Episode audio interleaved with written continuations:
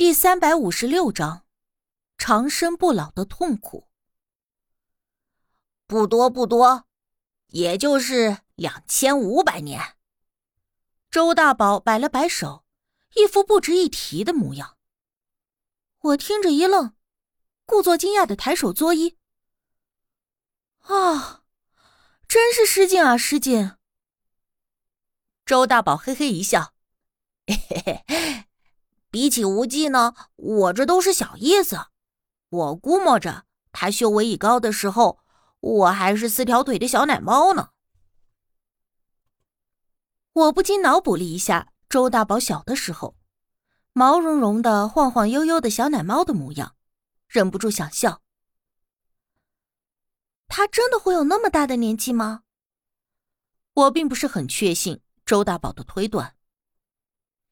我这眼睛还能看错吗？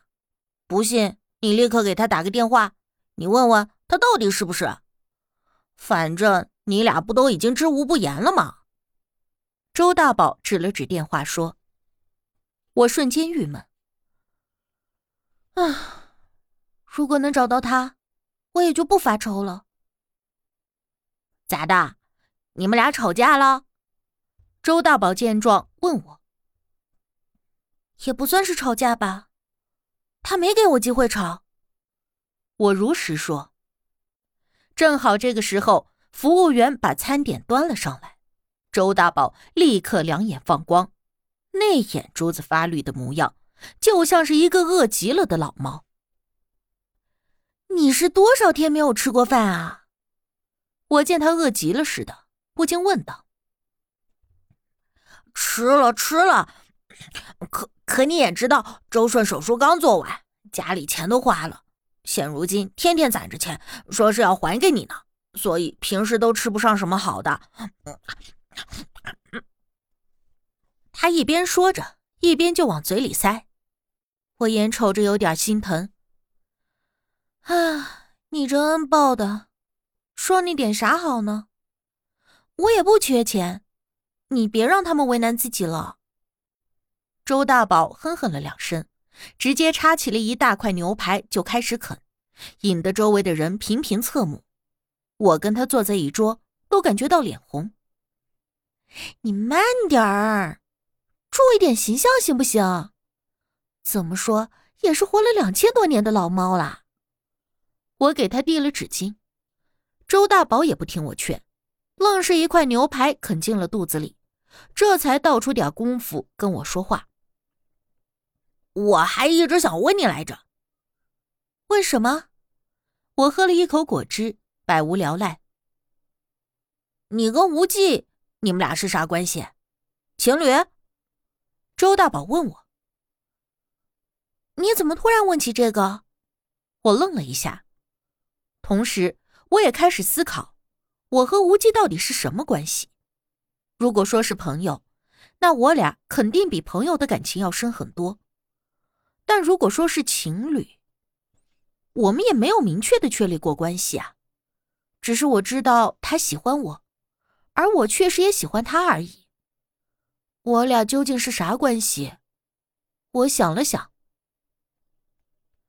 我也说不上来，只能说像亲人一样，可以相互信任；像知己一样，可以无话不谈。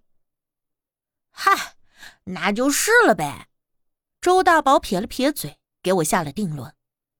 我也懒得跟他较真，只问道：“啊，你问这个干啥？”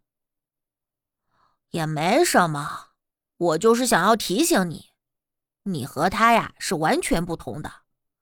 也就是说，有一天你死了，可他还活着；你老了，可他还年轻。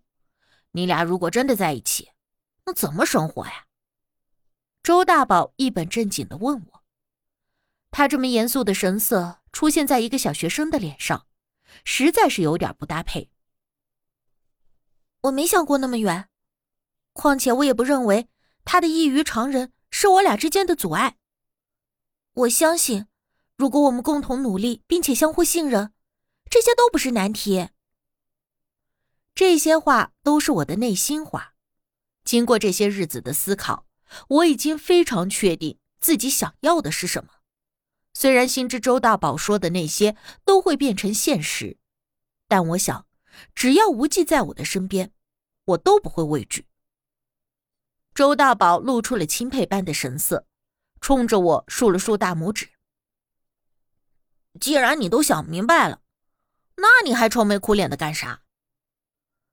我，我这也不是这几天才想明白的嘛。我随后说了无忌被我气跑了的事儿。周大宝听了以后，竟然跟丁力一个反应，先是一通笑，说我也是够有本事的，能够把无忌那样的好脾气给气得急眼了。所以，你今天把我叫出来，就是想让我帮你找人吗？周大宝问道。你能找到吗？我意外，其实我找他出来，不过就是闲得无聊，打发时间，而且顺便套套话而已。这个嘛，我也说不准。如果是普通人，我是能够找到的。但是他毕竟不是普通人，如果他刻意隐藏了自己的信息，我就爱莫难助了。我对于这个意外之喜，简直要高兴的跳起来了。哎，那你先别吃了，先帮我找找，怎么找？需要准备什么？周大宝擦了擦手，你屏气凝神。心里一直向着他，我帮你试试。然后周大宝就拉住了我的手。我开始了。我深深呼吸之后，让自己平静下来，几乎不用刻意，因为这段时间我脑子里想的全都是他。同时，我能够感受到周大宝的手中有一股热热的暖流传递到了我的身上。过了差不多一分钟，我隐约的在眼前出现了一幅画面，而且那画面渐渐的越来越清晰。等到我看清楚的时候，惊讶的发现那画面中的人就是无忌。